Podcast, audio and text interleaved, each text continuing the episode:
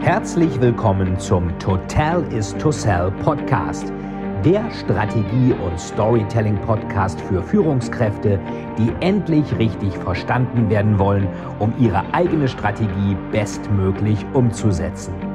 Hier dreht sich alles rund um Ihre eigene Story und Strategie für Ihr persönliches Happy End. Viel Spaß!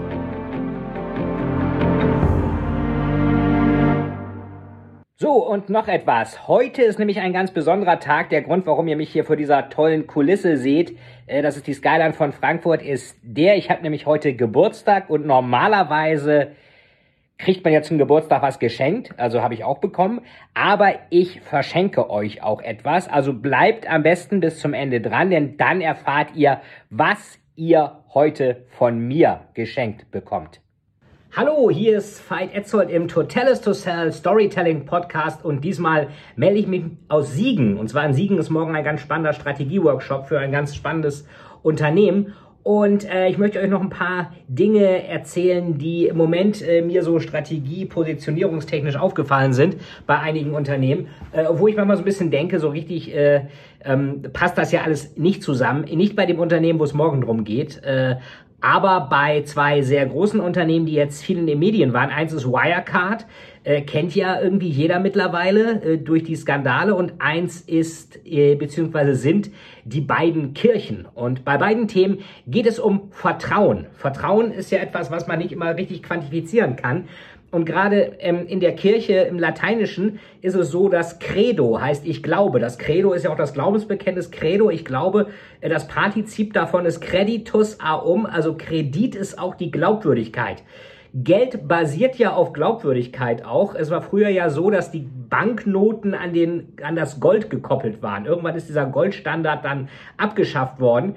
Und seitdem ist es dann halt so, ähm, dass die Notenbank Papiergeld ausgibt und auf dem Papiergeld steht ja mal drauf, ähm, sowieso hat das Recht, mit diesem Papiergeld so, wie, so und so viel Euro, Dollar, was auch immer zu bekommen. Also eigentlich ist es eine Banknote, die zum Erwerb von diesen Goldstücken berechtigt. Äh, und diese Goldstücke gibt's ja heute gar nicht mehr. Von daher ähm, es ist also rein auf Vertrauen aufgebaut und wir sehen auch in Krisen, dass dann, wenn die Banken auf einmal äh, drohen, pleite zu werden, wie das 2008 in der Finanzkrise war, dass dann die Leute auf einmal an ihr Geld wollen. Die Banken haben ja normalerweise gar nicht genug Geld, um alle Wünsche der Kunden nach Barabhebung erfüllen zu können. Die müssen eben genau wie die Krankenhäuser, genau wie die Intensivstationen davon ausgehen, dass niemals alle Leute äh, zur gleichen Zeit irgendwo hinwollen. Und das ist ähm, genau die Vertrauensgeschichte dabei. Und ähm, bei Wirecard habe ich jetzt in der Financial Times Weekend gelesen, dass der Markus Braun, der CEO, also ähm, insofern äh, einmal sagte, jetzt ab heute ist die äh, Firmensprache Englisch. Ähm, die Hälfte der Belegschaft sprach gar kein Englisch. Die sind in einem Münchner Vorort gegründet worden, das Unternehmen. Und der Chef sagte, nee, jetzt alle Englisch. Das ist schon mal ein komisches Verhalten, finde ich. Und ähm, die hatten auch, was ich gehört habe, haben die teilweise ihre Akquisition in Asien mit Bargeld bezahlt. Die sind da wirklich mit, mit Koffern hingefahren, äh, wo Millionen von Euro drin waren. Und das machen normalerweise nur ähm, Drogenkartelle. Die haben immer das Problem, dass die Geld waschen müssen und die müssen das Geld, die kriegen ja klar, irgendwelche Drogenverkäufer werden in Bar bezahlt, da wird nichts per Kreditkarte gemacht. Mittlerweile natürlich zum Teil auch per Bitcoin im Internet, im Dark Web kann man dann auch Online-Drogen kaufen, aber eigentlich bekommen die ihr Geld in Bar und die müssen das Geld immer irgendwo hinpacken. Und da müssen sie es in irgendwelche Projekte, Immobilien, was auch immer investieren, damit dieses ähm, ja, verbrecherische Geld verschwindet. Und dass ein Unternehmen, was im DAX gelistet ist, seine Ak Ak äh, Akquisition mit Bargeld bezahlt, finde ich schon ziemlich komisch. Und dann steht hier eben auch noch, ähm, äh, man hat ihn eigentlich nie gesehen. Also dieses Management bei Walking Around, was Jack Welch auch immer wollte, das hat der Markus Braun offenbar nicht gemacht. Ähm, er hatte so einen Adjutanten, so einen zweiten Mann, Jan Masalek hieß der, und man wusste eigentlich immer nur, dass der Markus Braun im Haus ist, wenn der Jan Masalek einen Anzug und eine Krawatte trug. Ähm, das ist natürlich auch sehr unnahbar. Und das Problem ist bei solchen Chefs, die sehr unnahbar sind, die über die Köpfe der Angestellten hinweg alles bestimmen, dass die auch feedbackresistent sind und dass sich am Ende auch keiner mehr traut, irgendetwas denen zu sagen. Und das ist sicherlich auch der Grund, warum da jetzt auf einmal 1,9 Milliarden fehlen. Die fehlten wahrscheinlich schon immer, aber es hat sich keiner getraut, mal zu sagen, Moment mal, hier stimmt doch buchhalterisch irgendwas überhaupt nicht. Jetzt ist EY, Ernst Young, die Wirtschaftsprüfungsgesellschaft, hat ja das Testat verweigert, den Abschlussbericht nicht unterschrieben, die konnten deswegen nicht in die Hauptversammlung. Und so ist der ganze Skandal ja erst aufgeflogen. Jetzt sind natürlich auch wieder ähm, alle irgendwie werden jetzt angeklagt, jeder ist irgendwie schuld und man sucht nach Schuldigen. Wer da jetzt geschlafen hat, das kann ich überhaupt nicht beurteilen. Dafür weiß ich dazu wenig. Nur was mir sofort auffällt, ist, wenn ein Chef solche Spirenzchen macht, ist das immer relativ ähm, kritisch. Ähm, der hatte auch einen Aufzug der Markus Braun, der ihn direkt in die Tiefgarage zu seinem Maybach gebracht hat. Und das finde ich passt doch überhaupt nicht zu einem Tech-Unternehmen. Guckt euch Steve Jobs früher an äh, mit, mit, mit so einem Turtleneck-Rolli und Jeans oder Mark Zuckerberg, der lange Zeit in Badelatschen rumlief, wo sich alle duzen, offene Türen und genau sowas macht der in einem Tech-Unternehmen, wo es eigentlich offener zugeht, macht der Markus Braun aber nicht. Und das finde ich extrem komisch. Ähm, ich weiß das von der Deutschen Bank, die haben noch eigene Fahrstühle für die ähm, Vorstände, damit die nicht mit dem gemeinen Fußvolk äh, unterwegs sein müssen. Das will der Christian Sewing, der deutsche Bankchef, der jetzt da unglaublich aufräumt und auch aufräumen muss. Das will der ja ändern.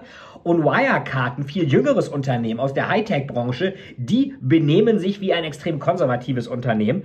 Ähm, und das finde ich schon auch ein bisschen, bisschen bedenklich, sowas. Ähm, was ja wohl auch, er hat immer so Lieblingswörter, Machine Learning, Strong. Strong. Strong ist auch so ein Buzzword. We have strong results. We have strong ähm, strong ideas, we have a strong team, strong performance. Machine Learning war auch sowas und Ecosystem, hat er wohl immer gesagt. Und ähm, wenn man mal genau hingeschaut hat, waren das eigentlich eher Buzzwords, wo er offenbar gar nicht so wusste, was er da eigentlich sagt. Und er hat sich immer den Aktienkurs angeschaut auf seinem ähm, Smartphone und wenn der mal gefallen ist, hat er sofort seine Senior Manager angerufen und gesagt, äh, was ist da los? Tut mal was dagegen. Ja, was, was sollen die jetzt tun, damit der Aktienkurs steigt? Sollen die selber Aktien kaufen, genügend, damit er wieder steigt? Oder ähm, äh, also wenn der Kurs fällt, was sollen sie dann machen? Sollen sie dann wieder welche kaufen? Ähm, und äh, das ist schon äh, ein Alarmzeichen, wenn Chefs der Ansicht sind, ähm, sie müssten auf ihre Mitarbeiter gar nicht hören, sie müssten die möglichst fernhalten und auch kein Mitarbeiter traut sich an die Rand zu gehen. Ich hatte mal eine Story gehört über Martin Winterkorn. Der war ja Chef von Volkswagen, als der Dieselskandal kam, musste deswegen auch seinen Hut nehmen. Und jemand von Audi erzählte mir mal, dass äh, sie da so Begegnungszonen und Netzwerkzonen machen wollten, wo dann der Martin Winterkorn, als er damals noch Audi-Chef war, sagte, was brauchen wir denn diese blöden Zonen? Die Leute, die sollen arbeiten und nicht quatschen. Und natürlich Netzwerke zu bilden im Unternehmen, das ist ja nicht Quatschen, das ist eigentlich etwas, was das Unternehmen auch weiterbringt, weil man Wissen austauscht. Und in so einer Atmosphäre, glaube ich mal, kann auch so ein Dieselskandal bestehen, entstehen, weil sich da einfach keiner traut, mal den Mund aufzumachen. Und das ist ganz gefährlich, deswegen kann man Führungskräften nur sagen, Leute, Lasst Kritik zu, seid offen, hört auf die schwachen Signale, die von den Mitarbeitern kommen. Wenn ihr das nicht macht, dann reagiert irgendwann der Kapitalmarkt und dann knallt es, wie wir das bei Wirecard jetzt gesehen haben, die wahrscheinlich das erste DAX-Unternehmen sind, das wegen Insolvenz äh, und auch sonstiger Betrügereien aus dem DAX fliegt. Die Aktie ist ja von 100 auf 2 irgendwie runtergegangen. Da haben ja Leerverkäufer unglaublich Geld mitgemacht. Ähm, und Tja, so sieht's jetzt eigentlich aus. Der Kapitalmarkt kennt da kein Vergeben. Äh, hat Facebook jetzt ja auch gesehen, als auf einmal Coca-Cola, Unilever und alle gesagt haben, wir ziehen Werbung zurück. Ähm, dann ging der Aktienkurs auf einmal krass runter, weil das natürlich eine Cash-Cow für Facebook ist. Und da haben sie gesehen, oh Gott, wir müssen was machen.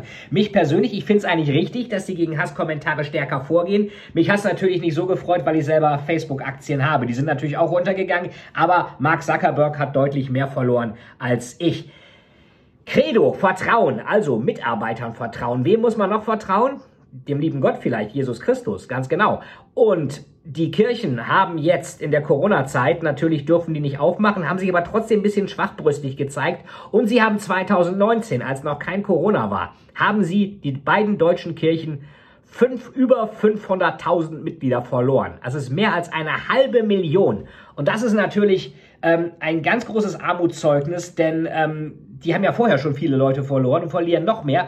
Und meinerseits liegt das daran, ähm, dass die sich für Leute schön machen, die sowieso nicht in die Kirche gehen. Ich habe ja am Cicero vor kurzem einen Artikel geschrieben über Donald Trump. Was macht der? Der geht auf die Leute zu, die ihn wählen würden und die anderen sind ihm egal. So ein bisschen wie Prince, Den Prince Denmark, die Werbung früher. Schmeckt nicht jedem gut so. Und was machen die Kirchen? Die machen sich interessant für Leute, die eh nicht in die Kirche gehen. Da kommen irgendwelche Klima-Positionspapiere zum Klimawandel. Die kriege ich bei der UNO viel besser oder beim Potsdam Institut für Klimaforschung oder bei den Grünen. Da brauche ich die Kirche nicht für. Oder irgendwelche den Politikern nach dem Mund reden. Da brauche ich die Kirche auch nicht für. Und Jesus Christus hat den Politikern auch nicht nach dem Mund geredet, sondern sich mit denen ziemlich angelegt. Und auch äh, jetzt will die evangelische Kirche ein Seenotrettungsschiff für See, äh, Schiffbrüchige machen. Ja, toll, das kann aber Sea-Watch besser. Da brauche ich eigentlich auch keine Kirche für. Vor allen Dingen können die es wahrscheinlich gar nicht so gut.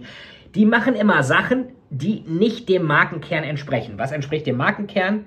Ähm, Glaube, Zuversicht verbreiten, Gemeinsamkeit, Spirituelles und das werfen die über Bord wie so eine Ladung fauler Kartoffeln. Das wollen die gar nicht mehr. Die wollen in Bereiche gehen, mit denen die Kirche eigentlich nichts zu tun hat, die dem Markenkern überhaupt nicht entsprechen. Und die Quittung kommt sofort. Das Perverse ist, wir haben eine Korrelation zwischen ähm, immer mehr Verrenkung der Kirche und immer mehr Austritt. Natürlich spielt auch der Missbrauchsskandal eine Rolle.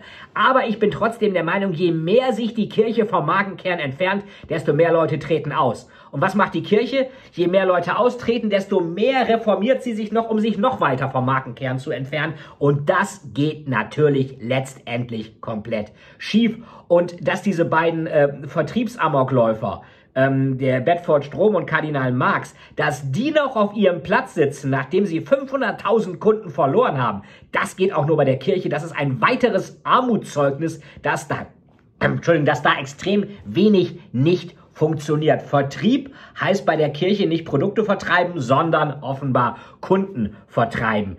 Jesus Christus sagte zu Petrus, was bist du vom Beruf? Ich bin Fischer. Und dann sagt er, ab jetzt wirst du Menschenfischer sein. Deswegen heißt der Ring der Päpste auch Fischerring. Das ist also Expansion, Vertrieb. Und was macht die Kirche? Sie vergrault alle. Also da ist von dem, was Vertriebsvorstand Jesus Christus mal gesagt hat, nicht mehr viel über. Ein Unternehmen, das sich nicht um seinen Markenkern schert, hat es auch nicht verdient, Kunden zu haben. Und vielleicht kommt wirklich eine kleinere Kirche, die sich wieder mehr auf den Markenkern fokussiert, weil der Bedarf nach Halt, nach Spiritualität, nach Religion, egal ob man jetzt an den christlichen Gott oder an was anderes glaubt, der ist gerade in der heutigen Zeit mehr da als je zuvor. Also, das waren so ein paar kleine Gedanken von mir. Vertrauen ist immer wichtig. Vertrauen kann man nicht kaufen. Vertrauen ist da. Es kommt wie eine Schnecke und galoppiert davon wie ein Pferd. Und bei Wirecard haben wir gesehen, was passiert, wenn man die schwachen Signale aus dem Unternehmen als Chef nicht wahrnehmen will und eine Kultur der Angst und des Misstrauens macht, wo überhaupt keine schwachen Signale mal an einen rankommen, dann kommen die starken Signale mit dem Vorschlaghammer, nämlich Leerverkauf, Insolvenz aus dem DAX rausfliegen. Und bei den Kirchen, die hören die schwachen Signale eigentlich gar nicht mehr. Die verstehen nur noch ähm, Kirchenaustritte, dann müssen es aber schon mindestens 500.000, also eine halbe Million pro Jahr sein, damit da überhaupt mal einer ein bisschen aufwacht. Was sagte Jesus Christus? Wachet und betet und nicht schlaft und betet. Ja, so ein paar kleine Gedanken heute zu Glaube, zu Kredit, zu Creditus Aum, zu Geld, zu Vertrauen, zu Wirecard. Ich hoffe, es war hilfreich für euch demnächst wieder mit einem schönen Interview hier im Totalis to Sell Storytelling Podcast. Und wenn euch das gefällt, hinterlasst mir bitte eine schöne Bewertung bei iTunes äh, liked den Podcast, abonniert ihn und schreibt mir auch bitte rein, was ihr in Zukunft gerne hättet. Das war wieder Fight Etzold mit dem Totalis to Sell Storytelling Podcast. Vielen Dank dir fürs Zuhören und bis zum nächsten Mal. Vergiss nicht, Total is to Sell. So, da seid ihr wieder. Prima. Und wie gesagt, ich verschenke euch was zum Geburtstag. Natürlich kriegt man zum Geburtstag euch was. Das kostet euch aber nichts. Ihr müsst einfach nur meinen Podcast abonnieren. Total is to sell. Und eine ehrliche Bewertung schreiben und eine Sternebewertung geben. Also ehrlich heißt, ihr gebt so viele Sterne, wie ihr gerne wollt. Und wenn es euch gut gefällt und ihr viele Sterne gebt, freue ich mich natürlich.